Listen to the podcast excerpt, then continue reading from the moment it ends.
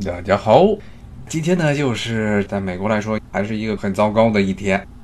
啊。美国已经超过了西班牙，而意大利呢，现在只是第三位了。现在意大利还是死亡人数比较多，但是呢，另外一方面呢，现在意大利的形势已经开始逐渐的转缓了。后面西班牙它的疾病全面爆发比意大利大概晚那么一周左右，后面有可能会超过。死亡人数有可能会超过意大利，但是美国现在已经超过了西班牙，而且美国现在还处于一个暴增阶段。你看第四名现在是法国，它这个数字还是在往上涨，但是法国比意大利和西班牙全面爆发，或者它开始做全面检测要晚差不多一段时间，所以可能还得有一部分的增加。包括现在中国都已经，中国的这确诊人数已经掉到第六位了，然后德国现在它的人数也是超过中国了。德国的确诊人数比中国高，目前死亡人数比中国要低，但是呢，具体的他们一个问题呢，就是他们现在人数还在增长，这两天稍微缓了一点，但是还在继续往上拱，所以呢，后面再看他们德国的情况。那么咱们还是说一说美国这边的情况啊，美国呢，今天的新闻发布会上，这福奇是他们的传染病中心的负责人说，最近呢好像有所减缓。说估计可能美国总共死个六万人，说都是件好事儿了，啊，这个是虽然说他们这边政府说说这呼吸机现在已经没有那么紧缺了，但与其说是没有那么紧缺，因为该入病该重症的人都已经进来了，所以后面的结果就是等着他们看看会不会在躺着呼吸机上的人到时候就不行了。很有可能会这样，尤其是些老年人。昨天也跟大家说过，他们的这些贫穷人口啊，比如说拉美裔啊、黑人裔啊，更容易死亡，因为他们本身就首先患基础病，而且他们所在的这些地区医院条件可能都比较差，所以很有可能就这些人到时就不行了。然后一般这些穷人呢，另外一个特点就是一般不去健身，也没时间健身，基本上就两点一线，上班去干活的地方，然后下班就回到家。坐在沙发上就当沙发土豆 （couch potato） 这个词很形象，就是因为你基本上就坐在那沙发上就看一些综艺节目啊，乱七八糟的综艺节目，然后就抱着薯片就开始吃，吃着土豆，然后变成一只大土豆，就 couch potato。然后然后身体，你想想变这么肥，那肯定高血压呀、心脏病啊、冠状动脉硬化呀、中药硬化呀，乱七八糟的这些心血管疾病就来了。然后糖尿病，再来一个新冠肺炎。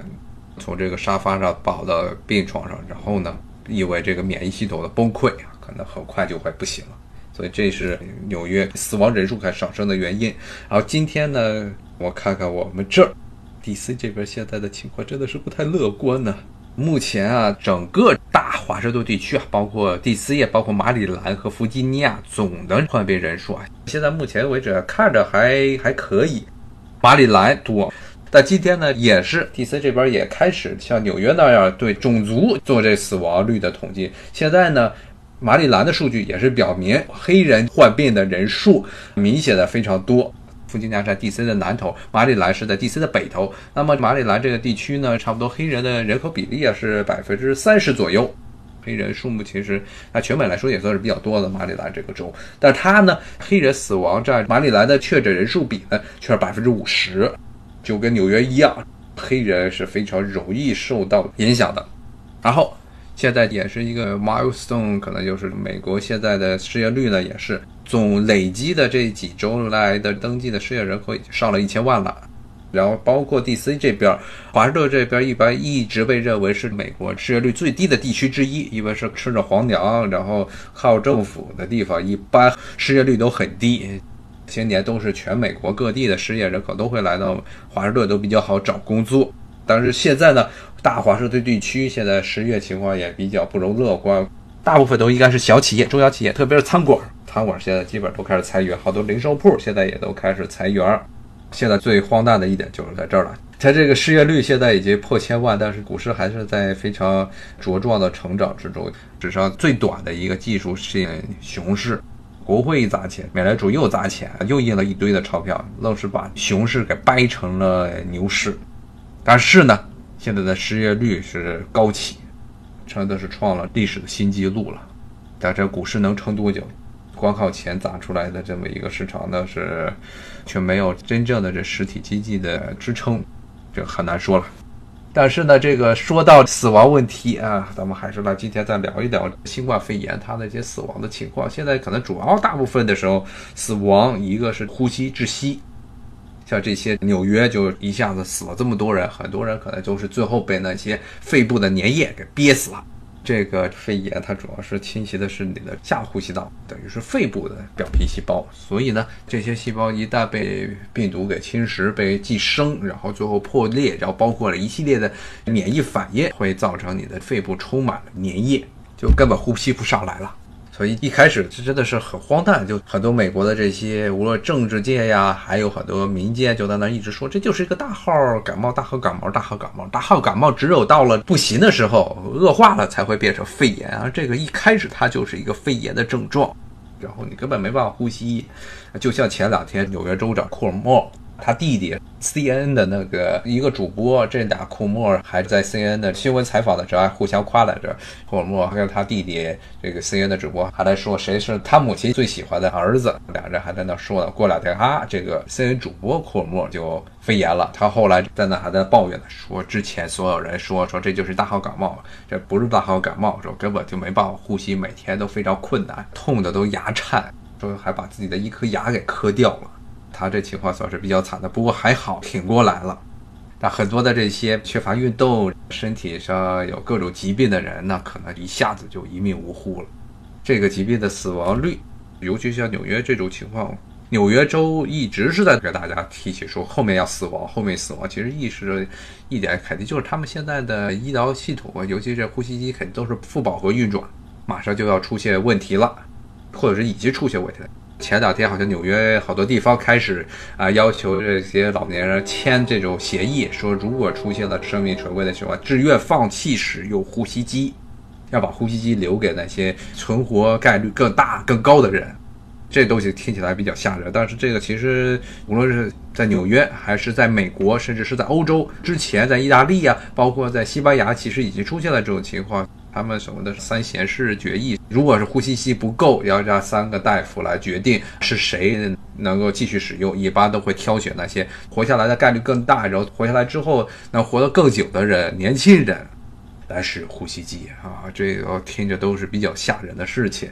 他们就是典型的是呼吸机不够用了之后，要保留那些称之为能挺得过来的人，挺不过来的人或者不太好挺过来人，直接放弃治疗。人间惨剧，非常非常痛苦、恐怖的事情，特别是对于那些被医院放弃治疗，然后呢，包括了那些填了这些所谓志愿放弃使用呼吸机的这些老年人的家属来说，那简直是不可理喻的事情。特别是对于咱们中国人，觉得这简直就是杀人呢！凭什么？为什么老年人和年轻人都是一条命？为什么年轻人要活下来，老年人不能活下来？从生命的角度来说，他们是平等的。这个其实还是牵扯到一个西方和中国的这么一个伦理观的问题。西方社会呢，它总体来说，尤其是现在是一个个体化、个人化现象非常严重的一个地方，所以每一个人都想的是怎么样去扩大自己的生存空间，而不是去扩大一个家族，特别是亲人。所以从这个角度来说呢，老年人这个团体，包括现在好像国内有些人还在那说。说欧洲这次弄了一次肺炎以后竞争力会大增，说是因为老年人都死光了啊，老年化现象就会得到缓解。包括了之前我跟大家说过，说他们这些很多年轻人还在那说这是一个这 boomer remover，说什么老年人都死了之后，年轻人的负担都减轻了。呃，很明显就是说他们对于这些老年人来说，觉得是社会的负担，尤其是这种大灾之后，一般都会伴随着各种这些国家的不稳定。包括你说这些老年人死了之后，这个社会真的就说像他们想讲象那样，社会负担就减轻了吗？这是一个很大很大的问号。尤其是现代，说句不好听的，现在的这一批的现在的这种西方教育培养出来的年轻人，他们的知识的结构啊，都跟老一代有很大的差异。不是说变好，而是往坏的那个方面去变。比如说像现在最大的一个典型例子，不论是欧洲还有这个美国这种。去工业化之后啊，他们这些年轻人受的教育，天天在大学中学的都是啥呀？都些什么人文科啊、社会科等，天天想着吵嘴了。真正的理工科的人数是是现在的情况是，理工科的这些毕业的本土学生的比例是非常少的。我原来说过，美国人教育，包括欧洲很多国家，特别是像英国这样的国家，情况就是这些国家现在都开始走向了一个务虚，大学高等教育务虚，特别的务虚，然后理工科没有人愿意去上，所以咱们中国人才能够在这些地方拿到高额的奖学金，特别是八九十年代、零零年代那个时候还没有自费自费生的时候，那一般留学都需要拿全额奖学金。这样才能在美国这个生活成本非常高的地方呢存活下来。那原因就是美国本土学生不愿意学，很明显的看出来了。现在美国差不多三四十岁的这些人，他们这一代的人的这科学素养已经是很差了。所以现在才造成了这么多的恶果，像现在这一次的新冠肺炎的时候，大家还一直在争议是不是应该戴口罩这么一个很基本的问题啊！我记得最搞笑的是，你要丹麦说还要前两天的新闻，不知道他们真没没搞，我没有接着追那条新闻。政府说要弄这八千人搞试验，什么还找对照组，说是戴口罩有没有用？这是基本上是一个基本的常识了，take for granted，一开始都知道的。那飞沫传染会造成什么样的后果？他们还在那里去讨论这个问题，就说明不光群众他的这科学素养有问题，这个政府，包括现在的英国，就昨天他们的公共卫生的顾问也在那说了，说是承认之前他们的想法，他们那些什么荒诞的群体免疫。说什么要放缓，要让增长率放缓的这些方法全部都作废了，造成了现在英国死亡率啊，那是出奇的高。哦，这个英国这死亡率真的是吓人呢。当然也是原因是他们的每天的检测能力有限，肯定有好多的这中轻病状的患者，他们可能的程度不行，没有检测，而且这些检测的时间也非常长。加州宣布大众必须戴口罩了，出门要戴口罩。对，这是加州现在终于宣布这一点了。但是确实是现在，就算是戴口罩，大家戴的口罩的，唉，首先不是所有人都戴，尤其是很多人他对于戴口罩还是意识非常薄弱，就是算是戴口罩，他们也没有办法正确的去戴。这边的这些零售店儿，像小铺啊、七幺幺这种地方啊，也都是要求都戴口罩了，但是这店员戴着口罩，鼻子露出来。那跟没戴有什么不一样的地方？当时飞沫一在空气中传播，然后七幺幺都是那种小店儿，就跟国内的七幺幺小店儿一样，然后就形成气溶胶，然后在里面晃呀晃，那些病毒的颗粒在空气中形成了悬浮物，然后晃来晃去，晃来晃去，然后啪就跑到你的鼻子里去了，根本没有口罩的阻隔，那是完全没有意义的。最近的一个很大的一个问题就是排华、排亚裔的现象，在美国非常严重。加州那边有好多人被打，不光是加州，在纽约也是。对于科学的知识的缺乏呢，混杂了大量的种族主义，这种很多陈年旧渣的东西都泛起来了。不过说实话，这个东西你要如果看了欧洲历史啊，这个是欧洲历史的一个常态啊。欧洲一旦出现瘟疫情况，历史上从中世纪的时代就开始了。如果对欧洲历史有点了解的人，可能知道中世纪的末期。中世纪晚期，是十四世纪、十五世纪的时候，欧洲爆发了极为严重的鼠疫。当时爆发鼠疫，很多地方也是差不多减员的百分之五十的人都死了。还有可能很多听众如果喜欢玩游戏的话，都知道有一个什么《刺客信条》里面经常有一个著名的经典的这么一个扮装，就是医生啊大夫带着一个尖的像鸟嘴儿一样的那么一个尖嘴儿的一个东西，从远处看像是这个人带了个鸟嘴。包括后来一直到现在，威尼斯每一年的狂欢节，当然今年这个威尼斯的狂欢节没了啊，因为这新冠疫情，每年都会有人戴那种奇怪的口罩，那种奇怪的面具，那个面具其实就是当时欧洲闹黑死病和瘟疫的鼠疫的时候出现的东西，被认为那样可以隔绝空气中的各种病菌，当时不知道病菌致病物，那么当时呢，欧洲闹黑死病的时候。最后，最后就为了大家都不愿意从理性的去分析黑死病，包括鼠疫它是怎么样传播的，最后把所有的问题他全给揍到犹太人身上。所以那一段时间，这犹太人被杀得很惨。基本上，这个欧洲历史上就是只要出了事儿，因为穆斯林基本上在欧洲的历史上，凡是被基督教控制的国家，基本穆斯林早就被杀光了。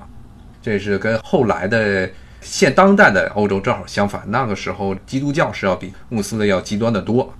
那个时候，这个是一出事儿，穆斯林肯定没有，所以呢，犹太人有。犹太人一般都住在这种犹太区，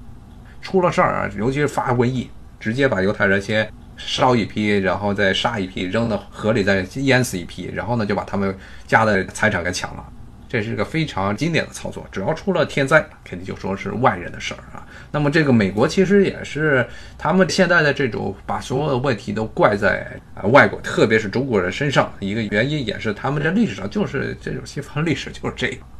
啊，喜欢这种找替罪羊，这就是一个很经典的替罪羊的事情。吃蝙蝠这个简直是可笑至极，中国人根本不吃。那吃蝙蝠的都是热带地区，热带地区的什么印尼啊，包括他们好像柬埔寨有些地方是吃炸蝙蝠吃。可中国人根本不吃这东西，看着那样谁敢吃啊？咱们虽然中国人什么都吃，但不是说看见什么东西都吃，又不是贝爷，天天看见的大象屎啊，什么虫子就吃，还鸡肉味儿嘎嘣脆。中国人不是贝爷。咱们是要强调吃的情调的，哪儿看见那么恶心的蝙蝠还吃？而且蝙蝠咱们一般把它让都是那种福气的东西，你把这福气的东西给吃了，那算什么？但是呢，对于西方的这种网络传播来说，他们其实就是这么一种传统了。你要看他们的历史，包括他们从小读的这历史书上，就是这么一种传统。出现了各种天灾，首先去归罪别人，包括你看十六世纪、十七世纪的时候，当时战乱出现问题，说找女巫啊，说女巫，叭烧一堆女巫，然后又是找犹太人，比如说东欧那边，东欧那边犹太人多，因为西欧的犹太人基本上都没多少了，东欧那边犹太人多，一没事干就杀犹太人。然后呢，十八、十九世纪，整个东欧地区排犹现象也非常严重，最后把这些犹太人全赶到了美国。所以现在美国的犹太人的主要的祖先，主要的都是来自于东欧地区啊，什么波兰呀、俄国呀、现在的这白俄罗斯呀、乌克兰呀、德国这一些地区，犹太人的他们是祖先都是从那儿来的。所以呢，他们吃的东西都是东欧式的食物，像 bagel。来美国这边人都知道，美国人很喜欢吃这种 bagel，有点类似于甜甜圈。但不是甜甜圈，它是一种类似于馒头的东西，蒸了之后再烤，那个是典型的东欧食物。但是在美国已经变成了犹太人的专属的那么一种代表着犹太食物特色的一个东西。从这么一个犹太人在这欧洲被迫害，因为各种疫情啊灾祸被迫害，就可以看出来，这种文化真的是啊很难以改进。所以呢，从某个角度来说，所以我也不敢随便出去，因为我毕竟我也是中国人，然后戴着口罩出去容易出事儿。我倒是没有被人打过。但是之前有几次下班的时候，我在上两周有一次值班的时候，下了班了出去戴口罩，他就看见外面有人说：“哎呀，你看啊！”然后就保持社交距离。当时他们还拿这些戴口罩和社交距离来取笑，有一帮的人，一帮的四五个白人白人女性，看我戴口罩在那说，他们倒是没有上来打我。所以就这一点嘛，就说他们这种素质的问题啊。其实黑人啊，你说他素质差，但是其实呢，只不过是因为他把所有想的说的话都说出来了。他其实，在白人的很多情况下呢，他们真正的到了这种危机的时候，你也能看出他的一些很多的想法啊。但是他们现在真的是情况还是不容乐观。我觉得现在如果还是不能纠正这种心态，把所有的事情都怪在别人身上。对于自身的卫生还是没有做到真正的去正视这个问题的话，后面还得要拖上很久。虽然夫妻在新闻发布会上接着给大家打鸡血，说现在估计也就死六万人就可以了，但是死六万人那算是什么哇？那死六万人呢？而且很多人之后肯定会有严重的问题，他们这些恢复期还是非常长的，很长一段时间内肺部呼吸都很困难啊，因为肺部受损严重啊，特别是重病患者。还有包括了有可能会潜在的一些其他的地方，肝呐、肾呐，包括男性的生殖系统都是有损伤，所以这个是一个长期的。这个我觉得美国社会照目前的这个状态，如果能够想彻底的恢复正常，就像比尔盖茨说的，中国得花上差半年时间。比尔盖茨说中国是一个典范。现在基本上大家戴口罩，还是工作能正常。但是按美国现在的这种情况，估计我估计得到了冬天，明年，唉，我估计才能够彻底的好起来。就像这个听众说的，国外这种防疫措施真的是与新冠和平共处，包括有可能会变成季节性的这么一种疾病，可能隔一段时间就要重新爆发一次，隔一段时间爆发一次。顺便说一下，比尔盖茨现在是在网上被骂死了，就是因为他对于夸中国，特别是批评。美国人还有美国政府认为他们防疫做的不行，根本不够，根本不行，然后就被美国的这些无论是政府官员还是被美国民众当做了一个反例，天天就骂他。但比尔盖茨是自从他从这微软一线退下来之后，他基本他就成立了一个基金会，天天就搞这些卫生问题。包括原来我在帝国理工上学的时候，我们学校也很大一笔钱。当时我做疟疾，我们的那些好多经费都是比尔盖茨基金会出的。他对于流行病疫、传染病还是有自己非常深刻的这意识的啊，所以他知道这些。但是呢，很可惜的是，像他现在这样的人，真的是在美国，唉，美国真正的能够冷静的思考全球疫情的人，在美国现在，包括在欧洲都是少数，少之又少。啊，真的是一个非常遗憾的事情。看这个听众说，以后研发出来的很有可能是这种情况，特别如果是私人企业啊来个研发的这个东西，很有可能最后跟政府达成一个妥协，就算是能够全民进行接种，政府都要给巨额的补贴啊，这些补贴的钱最后都要转嫁到普通老百姓身上，而有钱人呢，他们又有方法来避税，所以最后呢，还是有钱人赢者通吃。就美国现在一些社会上，特别是卫生问题，包括刚才还是说的这教育问题的公众科学素养不行的，造成的现在的很多的恶果，就集中的体现在了这次新冠疫情上。我想今天跟大家聊的差不多了，今天主要跟大家讲了讲这疫情为什么会造成死亡，然后呢，又接着跟大家讲了讲为什么美国公众的科学素养，他们对于防疫的出现了一个严重的缺失。为什么？原因很大程度上是一种文化上的问题啊！希望大家能够健健康康、平平安安。现在国内本土疫情基本结束了，主要是要防御外来的输入性的疾病，还有这所谓的无症状感染者呀，还是大家出门小心，戴上口罩，好好享受这个春天吧！啊，我这只能多在家里去享受春天了。好，谢谢大家收听，咱们明天再见，拜拜。